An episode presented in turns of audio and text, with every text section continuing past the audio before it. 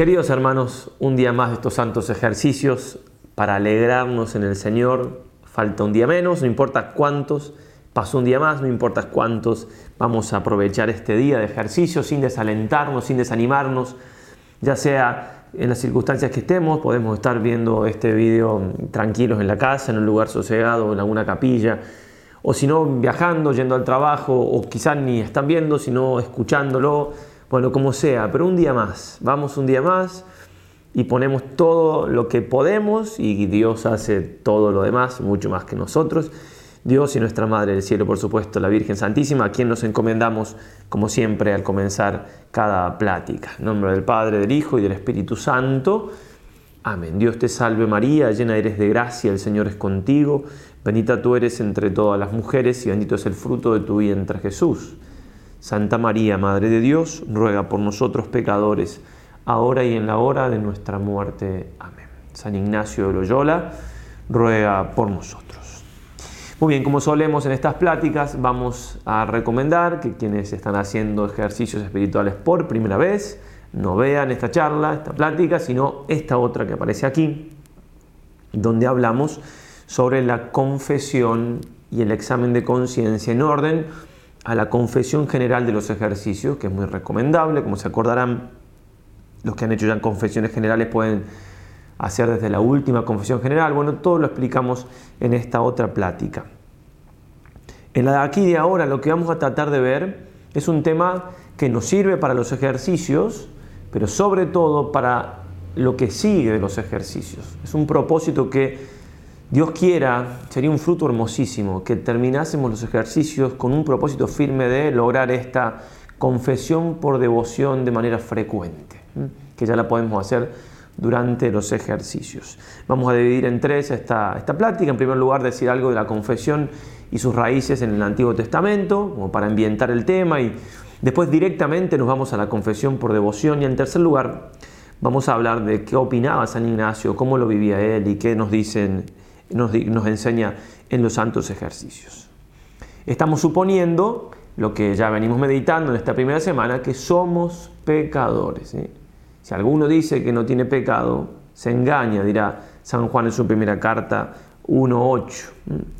Somos pecadores y grandes pecadores. Si no partimos de esa verdad, todo lo que vamos a decir no tiene mucho sentido. Y a veces ocultar esa verdad a nosotros mismos nos hace muchísimo daño. A veces no siempre, siempre nos hace mucho daño. Porque es ocultar la realidad. Más vale es vivir la realidad aunque duela, porque la realidad es la verdad. Y si la reconozco como tal, tengo la posibilidad de ir curándome con la gracia de Dios. Bien, vamos entonces a la primera parte de esta plática. Y vamos a partir de la base de que la confesión por devoción que vamos a ir explicando, que es la confesión de una persona que está en gracia de Dios, confesión entonces de pecado venial, no es algo necesario, sino que es algo que es recomendable en orden a la santidad. Y vamos a entroncar lo de la confesión eh, con el Antiguo Testamento, como decíamos. No es la confesión un invento de la iglesia, ni siquiera es un invento del Señor. O sea, sí, el Señor la instituyó, pero venía preparando esto desde todo el Antiguo Testamento. Es más, estrictamente uno puede decir cuándo empieza a haber el tema de la penitencia, de la confesión, del arrepentimiento, con Adán, con el pecado de Adán y Eva. Porque en realidad todo el Antiguo Testamento se da en un contexto de alianzas, alianzas con Dios y el hombre, alianzas que el hombre rompe y que Dios va restituyendo una y otra vez, pero siempre por medio del arrepentimiento del hombre. De parte de Dios siempre está la disposición de, tener esa alianza, ser una familia con el hombre. El hombre se va alejando una y otra vez por su pecado y Dios le da una y otra vez la posibilidad que vuelva a él por medio del arrepentimiento. San Juan Pablo II decía, hay buenas razones para esperar que florezca de nuevo unas un saludable sentido del pecado. Será iluminado por la teología bíblica de la alianza. Bien, la alianza entonces que se rompe en primer lugar con Adán y Eva y el diálogo del Señor con, con Adán y Eva es muy interesante en orden a lo que estamos tratando de, de destacar ahora, que es el arrepentimiento, el reconocer el pecado. Después de pecar, oyeron a Yahvé Dios que se paseaba por el jardín al fresco del día y se escondieron de Yahvé Dios, el hombre y la mujer, en la arboleda del jardín. Génesis 3.8. Se escondieron como si pudiese uno esconderse de Dios. Y uno pensaría que Dios podría decirle directamente, bueno, ¿por qué? Porque han pecado, Dios sabía todo y no. Sin embargo, Dios les dice, ¿dónde estás? Le dice a Adán, el versículo siguiente. ¿Dónde estás? Pregunta muy profunda, ¿eh? porque cuando uno peca... Bien, te he oído en el jardín y temeroso porque estaba desnudo, me escondí. Sigue el diálogo, ¿no? 3.10 y... ¿Quién te ha hecho saber que estabas desnudo? Le dice Dios. ¿Es que has comido del árbol del que te prohibí comer? Y eh, Adán no tiene problema de cargar con la mujer, de echarle la culpa a ella. La mujer que me diste por compañera me dio de él y comí. Y ahí Dios le pregunta a la mujer, ¿por qué has hecho esto? ¿Por qué Dios no va directo al grano si ya sabe todo? ¿Qué está buscando en ese diálogo donde primero Adán eh, muestra temor, muestra, ¿sí? se muestra distante, como que le echa la culpa a él, la mujer que me diste, si no hay un reconocimiento de la culpa? ¿Qué está buscando Dios? Está buscando el arrepentimiento Está buscando algo que nos cuesta tanto, queridos hermanos, hacer y es reconocer que hemos pecado, que no hemos, nos hemos equivocado, que hemos ofendido a Dios, que hemos hecho daño al prójimo, que más allá de las circunstancias que a veces pueden atenuar un poco, un poco nuestra libertad, sin embargo, los pecados que hemos hecho los hemos hecho. Eso busca Dios, el arrepentimiento. Y como vamos a ver, el arrepentimiento va a implicar también que uno lo reconozca públicamente, públicamente en la asamblea públicamente de tú a tú con, quien hace las veces de Jesús o con quien tengo el deber de hacerlo. Hay veces que un hijo con su padre, con su madre, un súbito con, con, nuestros superiores. Bien, hay circunstancias donde, circunstancias donde conviene también o es necesario. Bien, en el Antiguo Testamento decíamos se va dando un, increyendo de Dios en cuanto a mostrarnos la importancia de reconocer el pecado, de confesarnos de él. ¿Había sacramentos propiamente en el Antiguo Testamento? Sí, se los llama sacramentos de la Antigua Alianza. No son como los de la Nueva Alianza, pero, pero son un comienzo de, como un estar incipientes ese, eso, ese gran regalo que tenemos nosotros que son los sacramentos. Va a decir así el Papa Eugenio IV, se lo dice en un decreto a los armenios. Siete son los sacramentos de la nueva ley, que mucho difieren de los sacramentos de la antigua ley, o sea, del Antiguo Testamento. ¿Y en qué difieren? Va a decirlo así el Papa. Estos, en efecto, los del Antiguo Testamento, no producían la gracia, sino que sólo figuraban la que había de darse por medio de la pasión de Cristo. Pero los nuestros, los del Nuevo Testamento, no sólo contienen la gracia, sino que la confieren a los que dignamente los reciben. Bien, entonces, esto significa que, si bien hay una, gran diferencia, sin embargo, no es que la antigua alianza murió agotada y exhausta, sino que adquirió una nueva vida en la nueva alianza. ¿sí? El Señor dice, yo no he venido a echar por tierra lo antiguo, sino a darle cumplimiento, a darle plenitud.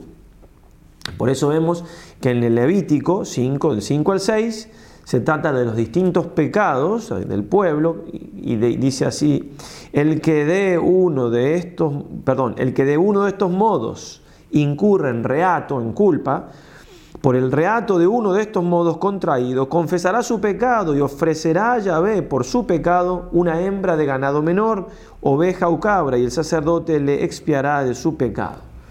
O sea, el que comete uno de estos pecados tiene que, reconocerlo, tiene que hacer algo, si hay una acción prescrita por Dios, litúrgica, un rito, y también eso se hace delante del sacerdote. ¿no? Todas son cosas que van a permanecer después en el sacramento de la confesión tal cual lo conocemos.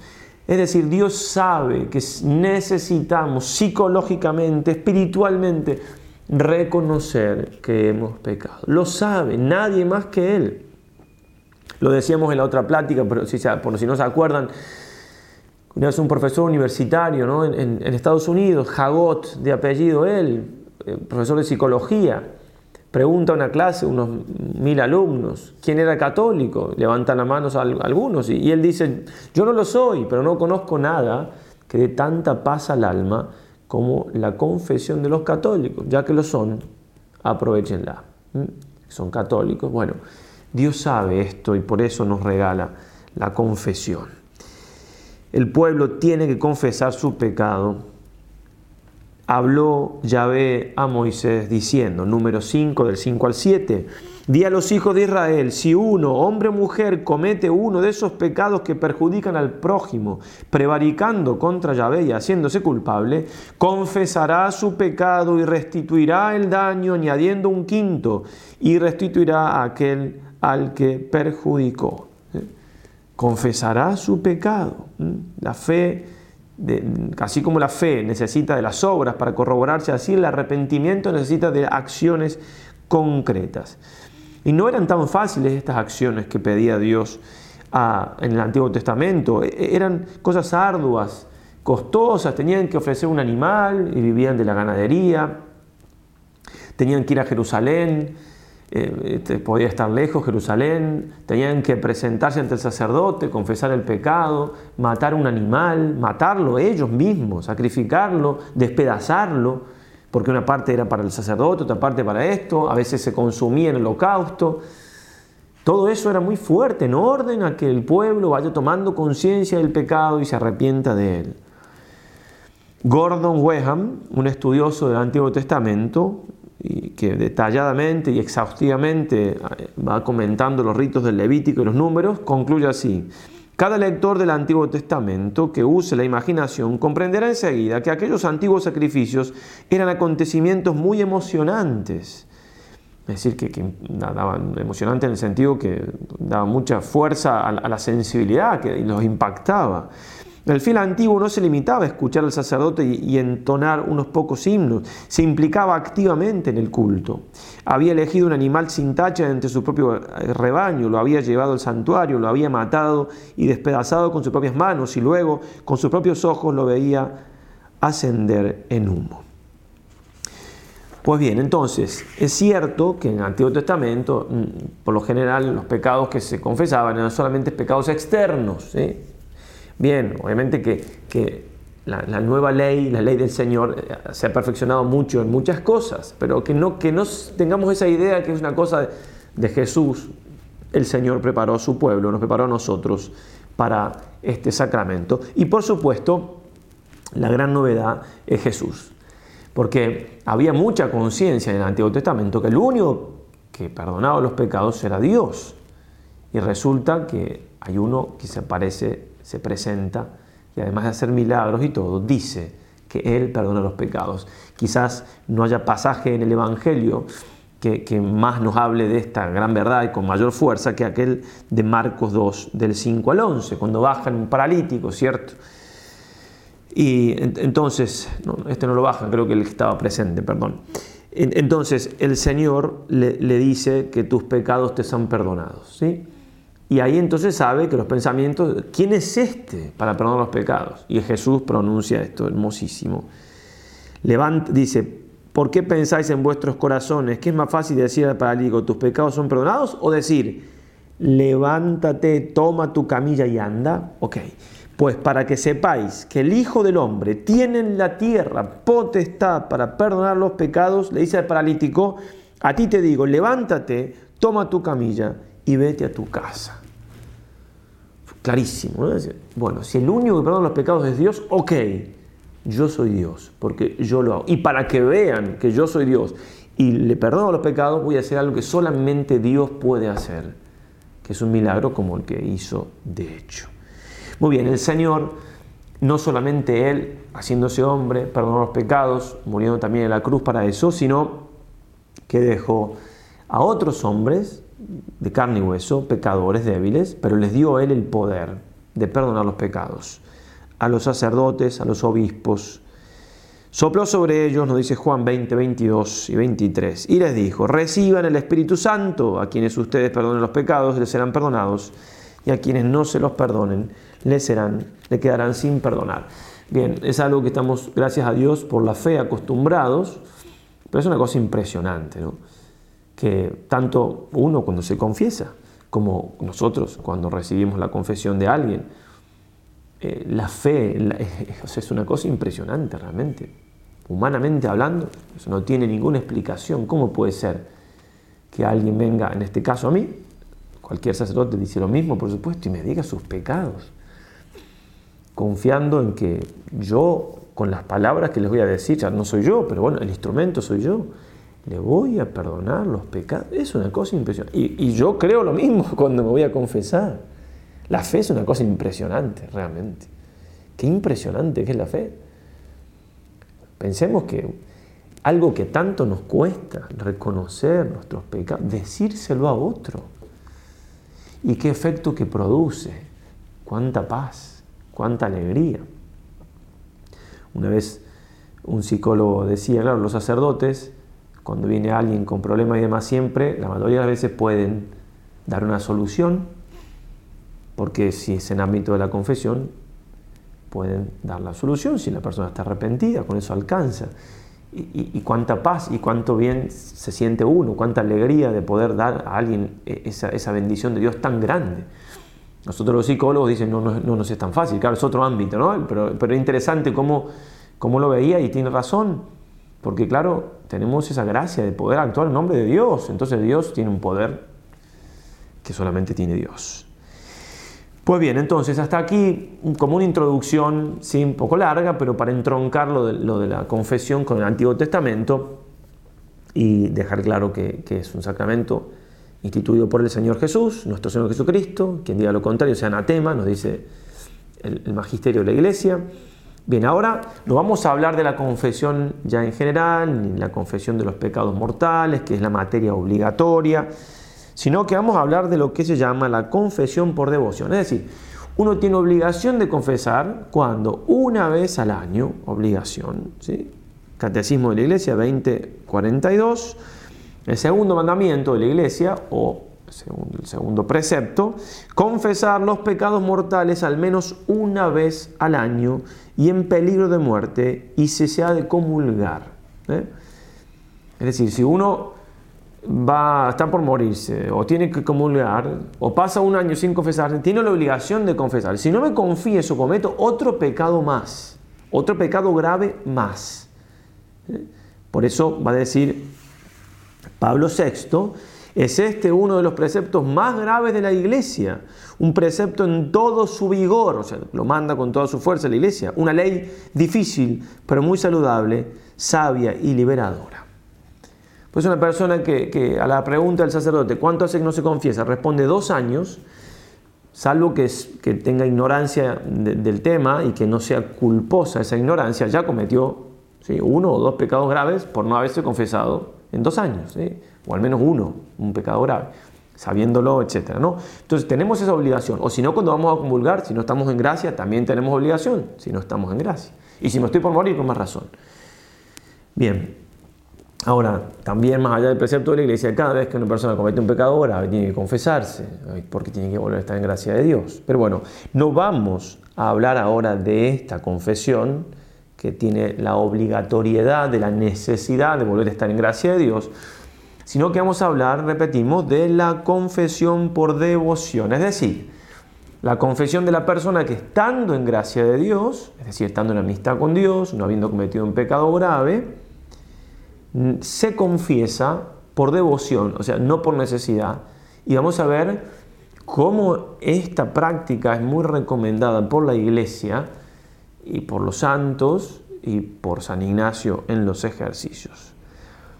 La confesión de los pecados veniales, pecados veniales que se pueden perdonar de otra manera, con un acto de arrepentimiento, etc. No es necesaria la confesión, pero sí Dice el Concilio de Trento, esta confesión por devoción de los pecados veniales es una práctica de hombres piadosos.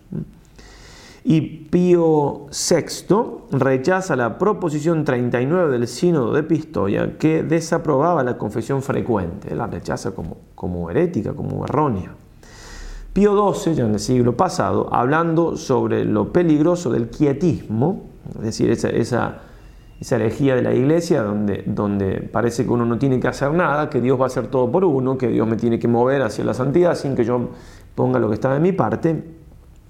Dice, esto mismo sucede con las falsas opiniones de los que aseguran que no hay que hacer tanto caso de la confesión frecuente de los pecados veniales confesión frecuente de los pecados veniales. Cuando tenemos aquella más aventajada confesión general que la esposa de Cristo hace cada día con sus hijos unidos a ella en el Señor por medio de los sacerdotes cuando están para ascender al altar de Dios. Diciendo, bueno, todos los días el sacerdote pide perdón por todo el pueblo en la misa y ya está, con eso alcanza.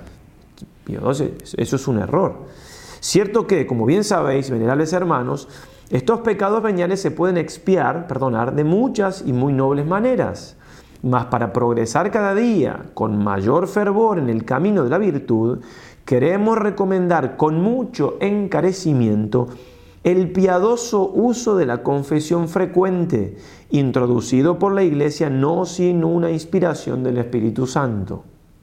Con él se aumenta el justo conocimiento propio Vamos, en varios lugares de los textos vamos a ir citando los efectos. Se aumenta el justo conocimiento propio, crece la humildad cristiana, se hace frente a la tibieza e indolencia espiritual, se purifica la conciencia, se robustece la voluntad, se lleva a cabo la saludable dirección de las conciencias y aumenta la gracia en virtud del sacramento mismo. Con esto que acabo de decir, bastaría que lo, vuelvan para atrás del video y lo pongan de nuevo y piensen en cada una de estas cosas. Ya, ya cierro acá. ¿Por qué? Porque cada una de estas cosas son re importantes. Pero bueno, vamos a explicarlas un poquito más porque pueden servir. Y sigue el Papa. Adviertan pues los que disminuyen y rebajan el aprecio de la confesión frecuente entre los seminaristas que acometen empresa extraña al Espíritu de Cristo y funestísima para el cuerpo místico de nuestro Salvador. O sea, si para todos es una cosa conveniente, aquellos que se la niegan o le aconsejan lo contrario a los seminaristas, con mucho más razón hacen un gran daño. San Juan Pablo II repetía estas palabras del Papa Pío XII. Demos seguridades, le decía a los obispos canadienses, a nuestro pueblo acerca de los grandes beneficios que se derivan de la confesión frecuente. Estoy plenamente convencido de las palabras de mi predecesor Pío XII. Esta práctica fue introducida por la Iglesia no sin la inspiración del Espíritu Santo. En otro lugar, a, los miembros de la penitenciaría apostólica decía el Papa, la práctica de acudir al sacramento de la reconciliación, a la confesión, no puede reducirse a la sola hipótesis del pecado grave, pecado mortal. Aparte de las consideraciones de orden dogmático que se podrían hacer a este respecto, recordemos que la confesión renovada periódicamente llamada de devoción, siempre ha acompañado en la iglesia el camino de la santidad. Es decir, los santos siempre han practicado esta confesión por devoción. En otro lugar, al Papa también, a los mismos miembros de la Sagrada Penitenciaría Apostólica. Los pecados veniales pueden perdonarse también fuera de la confesión sacramental, pero ciertamente es muy útil confesarlos sacramentalmente. Es útil confirmar aquí el derecho que tienen los fieles y a su derecho corresponde la obligación del sacerdote confesor de confesarse y obtener la absolución sacramental también de los pecados veniales. No hay que olvidar que la así llamada confesión por devoción ha sido la escuela que ha formado los grandes santos. Otra vez repite la idea. Tiene el fiel, tiene cada uno de ustedes el, deber el derecho y nosotros el deber de atenderlos en confesión también de pecado venial. Por eso si un sacerdote, y aquí con todo respeto a mis colegas sacerdotes, que nos une no solamente el ser cristianos, ser hermanos en, el ser, seres humanos, sino también en el sacerdocio, con todo lo que se implica. Si un hermano sacerdote no quiere confesarlos o confesarlas eh, sin ningún motivo, simplemente porque son pecados veniales, bueno, hay que tener mucha misericordia, mucho rezar por él, eh, hay que tener sí, capacidad de perdón, a veces puede, puede dolerme, pero uno no se tiene que confundir y pensar que eso está bien, porque son cosas distintas, uno puede juzgar con misericordia al prójimo, perdonarlo, etcétera, etcétera, etcétera, no juzgar intenciones, pero no puede decir que lo que está bien está mal y lo que está mal está bien, porque el Señor no quiere eso, la verdad es la verdad. Entonces, sepan, el fiel tiene, tiene, cada uno de ustedes tienen el, el, derecho de pedir una confesión aunque no haya pecado mortal. A veces no se puede, el sacerdote no puede, a lo mejor tiene una fila larga y pide por favor que tiene que ir a otra capilla, a otro lugar, tiene 10 misas, no sé qué. Bueno, en fin, se entenderá que hay circunstancias donde tiene que priorizar a la gente que hace mucho que no ve y que puede suponer que necesitan más. Ok, habrá mil casos, mil circunstancias, pero que quede claro esta doctrina de la iglesia, porque es doctrina de la iglesia y es importante que la sepamos. El catecismo de la iglesia dirá, sin ser estrictamente necesaria la confesión de los pecados veniales, sin embargo se recomienda vivamente por la Iglesia y cita al, Concilio de Trento. En efecto, se recomienda vivamente. ¿eh? En efecto, la confesión habitual de los pecados veniales ayuda a formar la conciencia, a luchar contra las malas inclinaciones, a dejarse curar por Cristo, a progresar en la vida del Espíritu. Cuando se recibe con frecuencia mediante este sacramento el don de la misericordia del Padre, el creyente se ve impulsado a ser él también misericordioso. ¿Sí? Importante, ¿no? Qué importante. Si yo soy así con recibir la misericordia de Dios, también voy a ser misericordioso con el prójimo. Decía una un sacerdote mayor con mucho tino que solamente el sacerdote que se confiesa seguido puede valorar lo que es la confesión frecuente, porque lo experimenta él, ve lo bien que le hace la gracia que Dios le regala, etc. Entonces lo mueve a hacer lo mismo con los demás. Sigue el catecismo. El que confiesa sus pecados actúa ya con Dios. Dios acusa sus pecados. Si tú también te acusas, eso cita San Agustín, te unes a Dios. El hombre y el pecador son, por así decirlo, dos realidades. Cuando oyes hablar del hombre, es Dios quien lo ha hecho. Cuando oyes hablar del pecador, es el hombre mismo quien lo ha hecho sigue San Agustín siempre, destruye lo que tú has hecho para que Dios salve lo que Él ha hecho. Cuando comienzas a detestar lo que has hecho, entonces tus obras, tus obras buenas comienzan porque reconoces tus obras malas. El comienzo de las obras buenas es la confesión de las obras malas. Haces la verdad y vienes a la luz. Es decir, cada vez que me confieso, que sea confesión por devoción, estoy poniéndome del lado de Dios, del lado de la luz, del lado de la verdad, porque me estoy reconociendo pecador, que de hecho lo soy. En la congregación para el clero, al sacerdote confesor le dice lo siguiente, la confesión frecuente, aún sin pecado grave, es un medio recomendado constantemente por la iglesia con el fin de progresar en la vida, cristiana, al sacerdote. ¿eh? Algún sacerdote puede estar escuchando también estas pláticas. La confesión frecuente cuando hay solo pecados leves o imperfecciones es como una consecuencia de la fidelidad al bautismo y a la confirmación y expresa un auténtico deseo de perfección y de regreso al designio del Padre, para que Cristo viva verdaderamente en nosotros para una vida de mayor fidelidad al Espíritu Santo. Por eso, Teniendo en cuenta la llamada de todos los fieles a la santidad, se les recomienda confesar también los pecados veniales. Eso lo dice también para que nosotros apliquemos a la gente estas verdades, ¿verdad? Un consejo al sacerdote como confesor y como director espiritual y como ministro de la misericordia, lo que veníamos diciendo. Bien, ahora sí, esto puntualmente para los sacerdotes, y por si hay algún sacerdote que está escuchando esta charla, va a decir el directorio para la vida de los presbíteros, también de la congregación para el clero. Por tanto, es necesario que en la vida de oración del presbítero no falte nunca la celebración diaria de la Eucaristía, con una adecuada preparación y sucesiva acción de gracias, la confesión frecuente y la dirección espiritual, y va dando otros muchos consejos. La confesión frecuente para todos los sacerdotes, los medios para la vida espiritual, lo nombra como uno de los primeros. Bueno, ¿qué efectos, algunos más, porque ya hemos dicho varios, produce el sacramento de la penitencia? Y aquí eh, comenzamos por la importancia que tiene para la lucha contra el pecado. Y citamos otra vez a Rollo Marín, ese hermoso libro, Teología de la Perfección Cristiana, que cuando va poniendo eh, cosas para tener en cuenta en cuanto a la lucha contra el pecado, una es la frecuencia de los sacramentos. Los sacramentos son el modo ordinario con el cual Dios nos da su gracia, ¿cierto? Ya acordarán ese ejemplo del catecismo, como cinco, eh, siete ríos que bajan de la cruz de Cristo, ¿sí? de, las llagas del Señor, nos bañan con su sangre. Monseñor Fulton Sheen decía, ese gran obispo de Estados Unidos, cada vez que confieso, siento como si la sangre de Cristo corriera por mis dedos y bañara al penitente.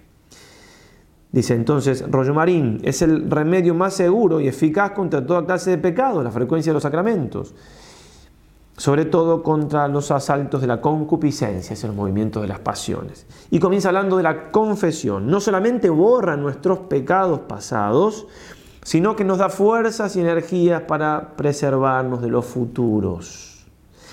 El alma que se sienta esclavizada por los vicios de la carne ha de acudir en primer término a esta fuente de purificación regulando la frecuencia de sus confesiones según las fuerzas que necesite para no caer, no para levantarse de la culpa después de la caída. El procedimiento de esperar la caída para levantarse de ella en el sacramento de la penitencia es completamente equivocado, porque de esta forma no se llega nunca a la extirpación del hábito vicioso antes, al contrario, se va arraigando cada vez más frecuentemente, por la, más fuertemente, perdón, por la repetición de los actos. Es preciso prevenir las caídas, acercándose al sacramento de la penitencia cuando nota el alma que va debilitándose y perdiendo fuerzas, a fin de volver a recobrarlas, evitando con ello la caída que ya se aproxima.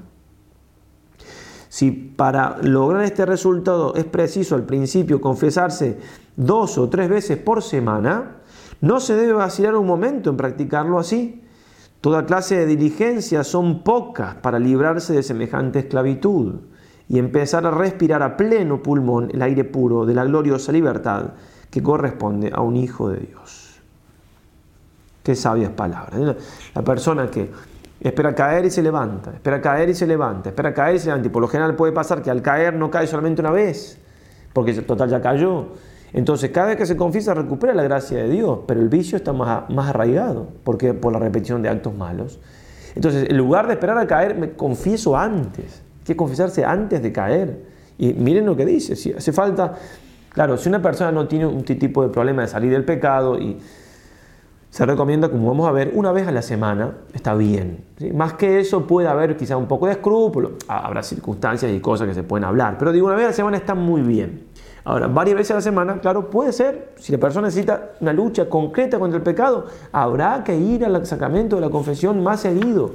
Es un sacramento, produce gracia, da la fuerza propia del sacramento para luchar contra el pecado, lo venimos diciendo, lo seguiremos diciendo.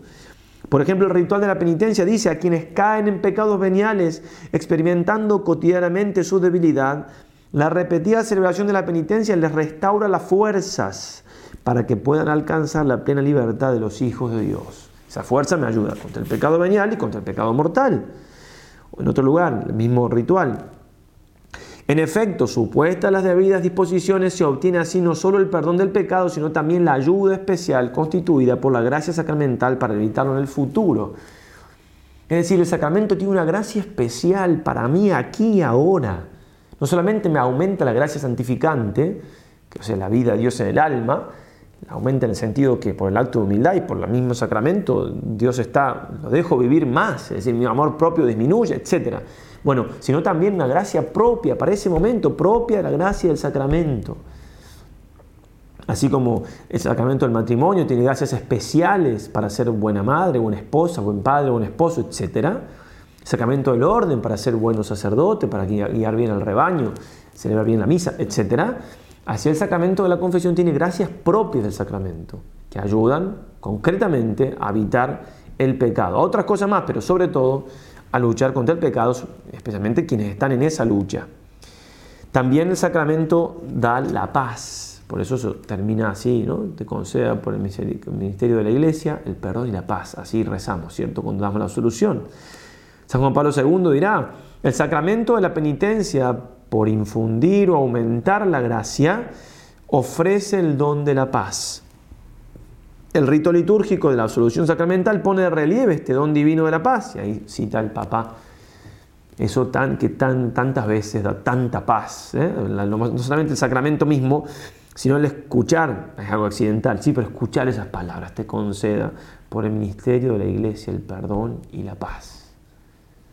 Realmente hay que, hay que saber lo que es confesarse, haberlo vivido para, saber de qué estamos hablando, ¿no? ese don de la paz. Qué gracia, qué gracia la del Señor. El padre Miguel Ángel Fuentes, sacerdote de nuestra orden, que ha escrito muchos libros y que para nosotros una autoridad, tiene libros sobre la confesión, un gran profesor en el, seminario de más, tiene un libro también sobre dirección espiritual, etc. En uno de sus libros dice, entre los efectos del sacramento de la penitencia, que con razón los fieles pueden esperar y desear, se encuentran los de la mitigación de los impulsos pasionales, ya lo nombrábamos, la corrección de los defectos lógicos o emotivos, como es el caso de los escrúpulos, y la mejora de todo nuestro libre obrar, por efecto de la caridad sobrenatural restablecida y creciente. ¿eh? Si no restablecida porque ya estábamos en gracia, bueno, sí, creciente. Como decíamos, ¿cada cuánto confesarse? Bueno, vamos a ver cómo San Ignacio nos va a recomendar cada una, vez por semana. San, José, San José Cafaso, San Juan Bosco también lo recomendaban recomendaban hacer buenas confesiones y buenas comuniones. San Juan Bosco, por ejemplo, a los jóvenes decía que un joven puede vivir santamente con buenas confesiones y buenas comuniones. Y en eso buenas confesiones implicaba la asiduidad, la frecuencia. Por ejemplo, se sabe que Santo Domingo Sabio se confesaba antes de entrar en el oratorio con Don Bosco, se confesaba una vez al mes. Pero después, al entrar y al conocer lo que enseñaba Don Bosco, hizo este propósito al tomar la primera comunión propósitos que yo, Domingo Sabio, hice en el año 1849, a los 7 años de edad, el día de mi primera comunión. Primer propósito, me confesaré muy a menudo. No dice exactamente cuándo, pero sabemos que San Juan Bosco lo recomendaba una vez a los más fervientes, a los más cercanos, a los que más podían seguir una vez a la semana. El padre Rollo Marín, citando varias condiciones de una buena confesión, lo cita en esto a Santo Tomás, él es dominico, muy tomista y por eso también muy bueno, una de las condiciones es la frecuencia.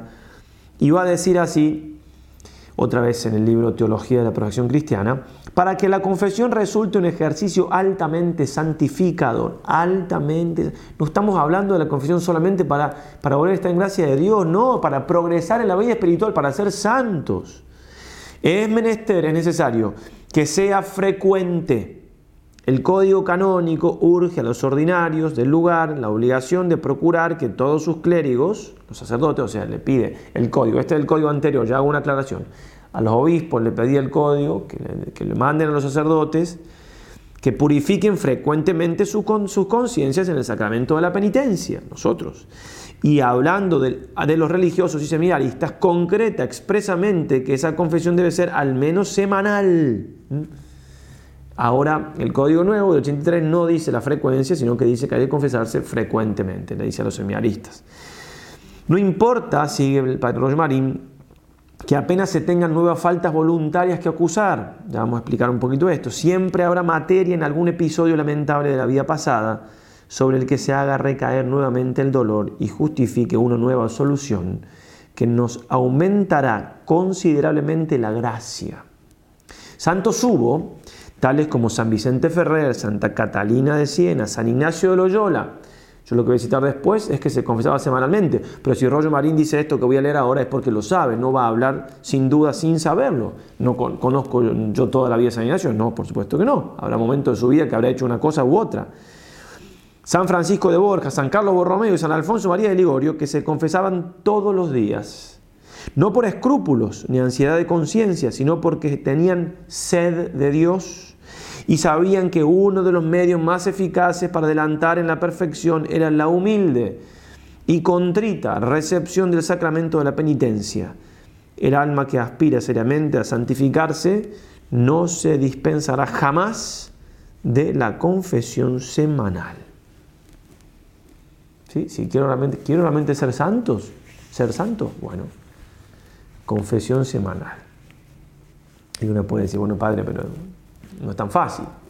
No, ¿quién dijo, ¿quién dijo? Yo no dije que sea fácil.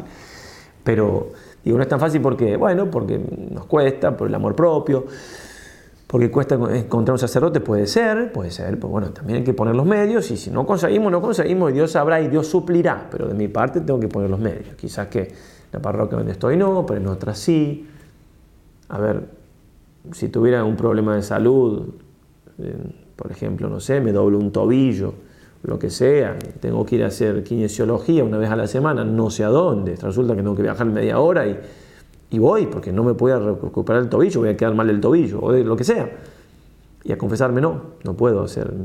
¿Por, qué? Porque no es tan importante, ¿no es cierto?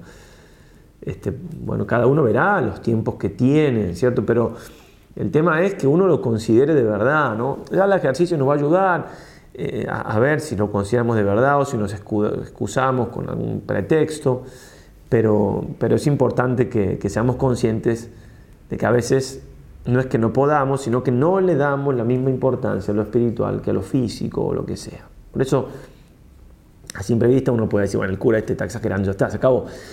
Pero, pero si lo, pienso de verdad, pues, hay que ver si estamos hablando de recomendaciones de, gente muy importante, sabios, este, papas, magisterios, santos. Bien, y, ahora San Ignacio, ¿no? como si fuera poco, haciendo ejercicios lo podemos ir practicando durante los ejercicios, estamos en cuaresma de más que buen tiempo, y después nos puede quedar la buena práctica, ¿no? Sí, cuesta, cuesta, nosotros también nos cuesta confesar semanalmente, sí, una cosa, la otra, actividades, bien. Y después, bueno, el amor propio que siempre se oculta, ¿cierto? Y, nosotros también, gracias a Dios, tenemos como regla de nuestras constituciones, pero así todo cuesta. Y hay que buscar un sacerdote, que, un sacerdote no vive siempre con un sacerdote, tenemos hermanos religiosos, todo, y no, pero el sacerdote hay que buscar, hay que ir a tal lado, hay que ir, incluso a verse por ser sacerdote, a veces hasta uno se pone grande, ya, ya no tanto, pero al principio cuesta un poco más, porque bueno, nos conocemos y demás, pues esas cosas pasan.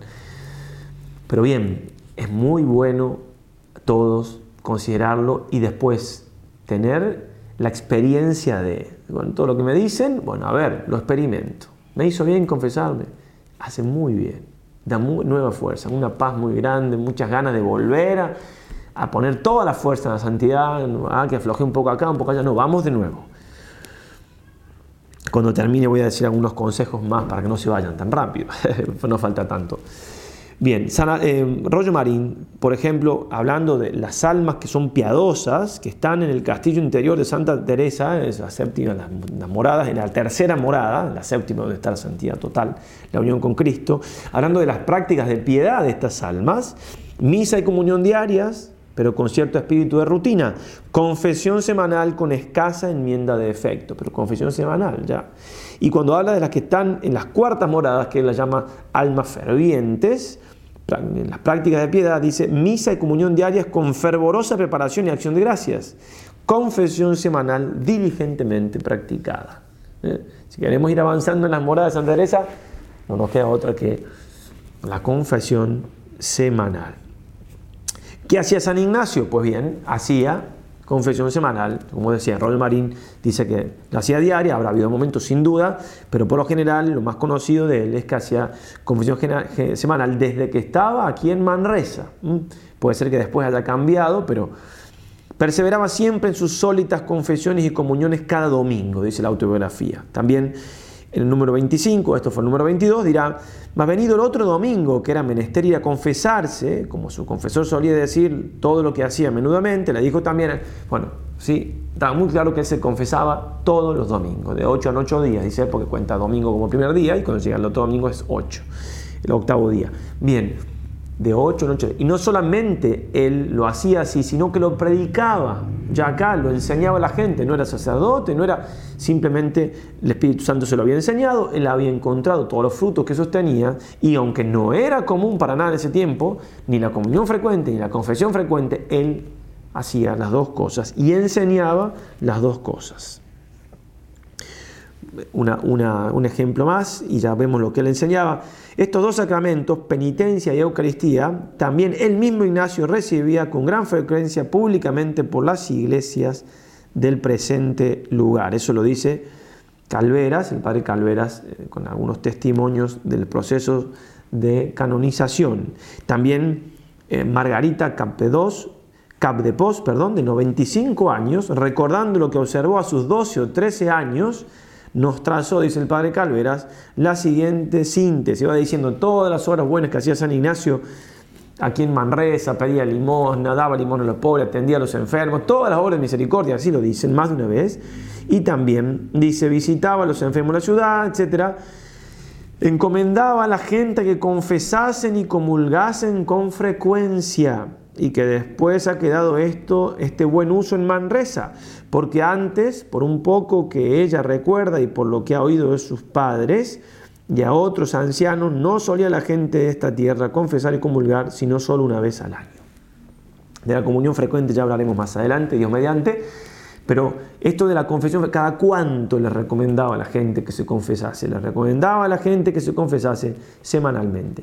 ¿Y cómo sabemos eso? Porque lo pone San Ignacio en los ejercicios. Sabemos que aquí, como ya veíamos en una de las charlas introductorias, una vez que tuvo la eximia ilustración del Cardone de San Ignacio, empezó a dar los ejercicios a la gente. Y lo sustancial de los ejercicios lo escribió aquí en Manresa y lo empezó a dar a la gente aquí en Manresa. Y en la nota 18 del libro de los ejercicios va diciendo San Ignacio que quien no quiere aprovechar tanto, porque no tiene tiempo, porque no tiene fervor, para los ejercicios, no quiere aprovechar tanto, dice él, entonces, el que quiere llegar hasta cierto grado de contentar su alma, bueno, quiero cambiar un poquito para estar más tranquilo, pero se le puede dar el examen particular y poner los números, y después el examen general y poner los números. Juntamente, por media hora a la mañana, el modo de orar sobre los mandamientos, pecados, etc., comendándole, o sea, recomendándole también la confesión de sus pecados de 8 en 8 días. Y si puede tomar el sacramento de 15 en 15 y si se afecta mejor de 8 en 8, comunión frecuente. Bien, esta manera es más propia para personas más rudas o sin letras. Es decir, a quien las personas rudas, o sea, sin letras y con, por ahí les es difícil entender ciertas cosas o hacer meditación mucho rato, bueno, o que no quieren aprovechar tanto la vida espiritual, no tienen tantas ganas de ser santos, bueno, esas personas se les da los ejercicios leves, o sea, acomodados, pero se les dice que tienen que confesarse cada ocho días. Que queda a otra persona que se le dan los ejercicios completos con mucha más razón, con mucha más razón. Por ejemplo, también San Ignacio hablando en el directorio dictado al Padre Victoria, dictado por él, cómo se puede preparar una persona para, para tener los ánimos dispuestos a hacer bien los ejercicios, dirá, cuando hubiese algún buen sujeto y no estuviese tan dispuesto a hacer los ejercicios como parece que sería menester para que hiciese fruto, Ayudarse a con frecuentes confesiones y pláticas y familiares coloquios. También va a decir, los tales y todos los que no estuviesen aún resignados en las manos del Señor Dios nuestro, quieren hacer los ejercicios pero no, están, no, no, no quieren hacer toda la voluntad de Dios, sino que están ahí, y el que se conociese estar muy pertinaz en esto, antes que entrase en los ejercicios, no se habría de incitar a ellos ni admitir hasta que por frecuentes confesiones, como dicho es, estuviese más maduro. Es decir, la persona que quiere hacer ejercicios y no está bien preparado, una de las cosas que se le puede ayudar para, para hacer es confesarse seriamente. Entonces, incluso uno que empezó los ejercicios, pero quizá conocen a alguien que los empezó y los dejó, porque por ahí se... Bueno, que vaya a confesarse. Le va a ayudar mucho confesarse para que el ánimo se vaya disponiendo. ¿Por qué? Porque el sacramento obra, obra, la gracia de Dios obra, ¿sí? Hace prodigios Dios y el, modo ordinario que tiene para hacerlo es por medio de los sacramentos. Es un signo sensible y eficaz, un signo sensible, sagrado y eficaz de la gracia divina, un signo sensible, sagrado que nos santifica, si quieren todo con ese. Eso es. Una cosa muy importante. Entonces, por ejemplo, Charles de Foucault, que fue canonizado no hace mucho, fue a hablar con un sacerdote en, creo que era París, ¿no? Y, es un gran sacerdote también, ¿no?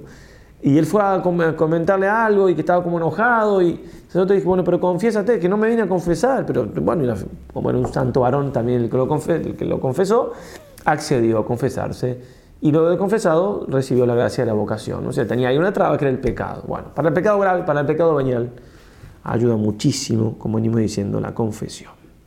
También para invitar a ser sacerdotes, no puede, podemos escuchar esto, por ordinario, tenemos por experiencia, dice San Ignacio, que no hay modo, mejor de, modo mejor de exhortar a los ejercicios que en la confesión. Es un momento donde se pueden dar muy buenos consejos, por ejemplo, invitar a alguien a hacer ejercicios espirituales.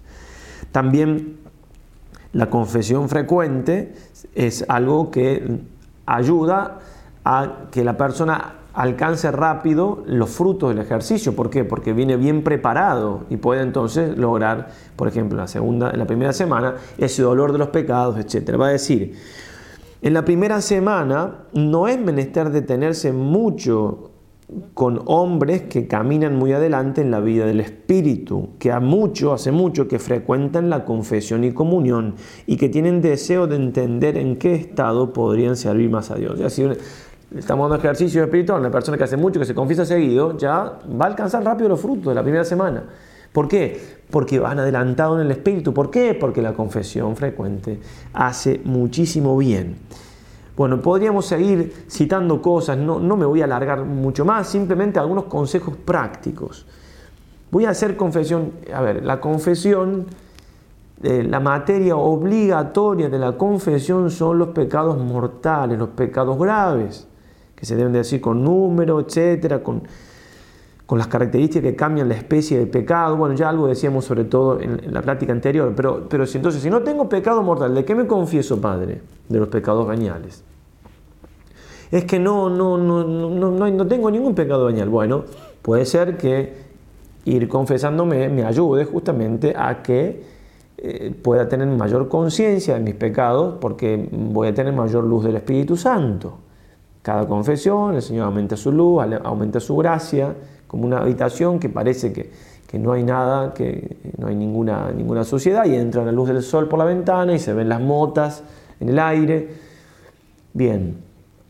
Ahora, ¿qué pasa si, bueno, mientras tanto no, no me veo ningún pecado venial o incluso tengo una conciencia una conciencia delicada, pero mm, de una semana para otra no tengo no, no encuentro pecado venial, a veces eh, también pasa eso en las casas de formación, por ejemplo, en un seminario, un convento, decir, bueno, un ambiente tan recogido, un ambiente tan...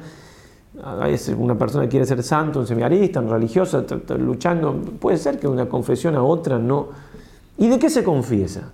Si no, no, no me acuerdo ningún pecado venial, ¿de qué me confieso? Bueno, y acá vamos a lo que ya también recordamos, en la, confesión, como en todo sacramento, hay lo que se llama la materia y la forma, ¿no? que se saca esto de la filosofía, pero para que nos ayude a entender también mejor los sacramentos. Entonces, por ejemplo, para que haya una santa misa hace falta la materia, que es el pan, que tiene que ser de, harina de trigo, y el vino, que tiene que ser de jugo de, jugo uva fermentado, si no, no es vino. Estando eso, materia, y habiendo un sacerdote que pronuncie las palabras, de la consagración, que son las formas, las palabras de la consagración, entonces se da el sacramento, materia y forma. Bueno, si uno a simple vista diría, en la confesión, ¿cuál es la materia? Si la forma será las palabras del sacerdote, yo te absuelvo de tus pecados, es decir, como, como en la misa es la palabra de la consagración. ¿Y la, materia cuál es? En los pecados que dice el, el penitente, ¿no? Parecería, ¿no? Que fuera eso. Y no es así. La materia es el arrepentimiento. O sea, para que haya sacramento tiene que haber materia, arrepentimiento y forma. ¿sí? son las palabras del sacerdote, la absolución. Yo te absuelvo de tus pecados. esas son las palabras de la absolución. Bien, entonces, por ejemplo, vamos a sacerdote a confesar a una persona que está enferma en, en un hospital y no puede hablar, consciente, si no está consciente se da la absolución bajo condición porque puede ser que las disposiciones que haya tenido cuando quedó inconsciente hayan sido bien. Pero si está consciente y está totalmente arrepentida, pero no puede hablar porque tiene imposibilidad eh, o porque hay una persona en la cama de al lado y bueno, ¿se puede hacer la confesión? Claro que sí, muy bien hecha.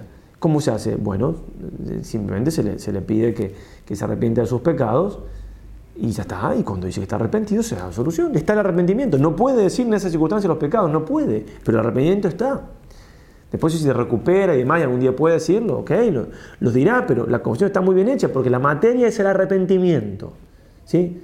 Eso es lo importante, el arrepentimiento. Bien, obviamente, que sea pecado mortal hay obligación de decir los pecados mortales, ¿bien? Pero la materia es el arrepentimiento de esos pecados mortales. Bueno, entonces, si me voy a confesar de pecados veniales y no me acuerdo de ningún pecado venial, ¿sí? Bueno, ¿de qué me confieso? Me arrepiento de los pecados pasados ya confesados. Y especialmente uno puede decir, aún si dice algún pecado venial o si no dice, para mayor humildad y arrepentimiento uno puede decir, bueno, sobre todo contra tal mandamiento o tal pecado, que ya está confesado. No, no lo decimos por, por un escrúpulo, a ver si está confesado. No, no, no, simplemente porque quiero renovar el dolor de esto y quiero humillarme, quiero reconocerme ante el tribunal de Jesús que está aquí presente ante este en este sacerdote. Quiero reconocer que soy un pecador, una pecadora. No vengo acá a decir, ah, qué bueno que soy. Vengo a decir, soy un pecador y vengo a pedir perdón de nuevo. Entonces, una confesión así, me arrepiento de los pecados ya, perdonados, ya confesados, y se le puede agregar este, los pecados cometidos ya confesados, y se puede agregar, eh, especialmente contra tal mandamiento o tal pecado, es una excelente confesión. ¿Por qué? Porque está cumpliendo todo lo que tiene que tener la confesión y porque sigue los consejos que venimos diciendo de, los papas, los santos, los ejemplos de los santos, etc. Si un sacerdote no lo entiende y no, bueno, hay que rezar por él, pero las cosas son como son. Tenemos que entenderlo nosotros para poder vivirlo. Y a veces hasta puede ser un buen ejemplo para un sacerdote de, que, ah, bueno, esta persona tiene, toma en serio este sacramento. Bueno, pero por lo general, siempre un pecado venial, aunque tenemos que luchar contra los pecados veniales, hay de una semana a la otra. Entonces uno puede, si tiene una conciencia delicada, confesar los pecados veniales y agregarle a un pecado ya confesado. Ojalá Dios quiera que le tomemos el pulso, para decirlo de un modo a esto, porque puede ser un gran fruto. Y dice, bueno, a ver, eh, quiero, quiero, tener, quiero saber si dio fruto en mí los ejercicios. Bueno, una cosa se puede preguntar uno muy fácilmente, si me estoy confesando semanalmente o no, porque lo recomienda, lo re recomienda San Ignacio. Como acabamos de decir, al que hace los ejercicios más, más mínimos, bueno, confesión y, pero qué, difícil es que perseveremos en eso. ¿eh? La vida, esto, lo otro, voluntad del segundo binario, se acordaron en qué, me terminó convenciendo, si no lo vamos a aprender después, de que en realidad no hace tanta falta, el cura es un exagerado, tampoco yo soy San Ignacio, uff, excusa, lista de excusas, son buenísimos para poner lista de excusas. Entonces, nada, una vez a la semana, vamos, se puede, se puede, hay que poner los medios. Si no, el Señor no me da los medios, bueno, pero yo los puse, en el sentido, los busqué, Bien, no nos perdamos esa oportunidad que el Señor una vez más bañe con su sangre nuestra alma, purifique, nos dé más fuerza, si realmente queremos ser santos, ser santas. Termino con unas palabras de ese gran autor, el padre de Caucete, que se las decía a una religiosa. No pienses en el pasado, sino solamente en el presente. No tengas ninguna inquietud por tus confesiones. Basta que te acuses de las faltas que recuerdes después de un breve examen. Es bueno agregar la acusación, está hablando de la, confesión frecuente, ¿no? Es bueno agregar la acusación de un pecado notable de la vida pasada, lo que decíamos antes. El arrepentimiento que hará nacer en tu alma esta acusación te dispondrá a recibir con más provecho las gracias del sacramento. Nunca harás bastante esfuerzo para quitar los obstáculos que, te dificulten la práctica de la confesión frecuente. Repito, nunca harás bastante esfuerzo para quitar los obstáculos que te dificulten la práctica de la confesión frecuente. ¿Cuántos obstáculos encontramos aún nosotros los religiosos, las religiosas, los sacerdotes, para esta práctica tan hermosa, tan hermosa que hace tantísimo bien? Por supuesto, cuando hay escrúpulos ya hay otro cantar. ¿eh? Vamos a tener Dios mediante una plática sobre escrúpulos y demás, pero a una persona escrupulosa que se quiere confesar todas las semanas, se le pueden dar ciertos consejos para confesarse bien. Ya lo vamos a ver. Sí, que en definitiva es, bueno, ya, lo veremos para no, no pasarnos de la hora. Nos ponemos en manos de María Santísima, le pedimos a ella la gracia de poder aprovecharnos mucho de esto, que renueva, que revigoriza semana tras semana la, gracia de Dios, el deseo de ser santo, que vuelve a refrescar el alma, es un viento nuevo del Espíritu Santo. Bien, es como empezar de nuevo. Y dice, bueno, empezar de nuevo, si no cometí un pecado grave, pero hay que empezar de nuevo, necesito nuevas ganas, porque la vida me va tirando un poco para abajo. Y bueno, esto, lo otro, no, voy a frenarme, voy a hacer un acto voy a recibir consejo de parte del confesor, aunque no importa quién es, pero humildemente me voy a poner en el tribunal del, y le voy a pedir perdón al Señor, no solamente de estos pecaditos de la última vez, sino de toda mi vida, de todos mis pecados, que haya cometido un pecado grave solamente. Uno solo que haya cometido en mi vida ya vale para que todas las veces que me pueda confesar, semanalmente, digo, hacerlo, porque ese pecado lo crucificó el Señor. No me canso, toda la semana le digo, Señor, perdón por haberte crucificado, que es mucho eso, ¿acaso? Análogamente, uno tendría que decir, así como una persona de vida espiritual seria y que puede, no falta misa todos los días y comulga todos los días, así una persona de vida espiritual seria y que puede, no debería no confesarse todas las semanas. Que nuestra Madre nos alcance esa gracia. Ave María y adelante. En el nombre del Padre y del Hijo y del Espíritu Santo. Amén. San Ignacio de Loyola ruega por nosotros.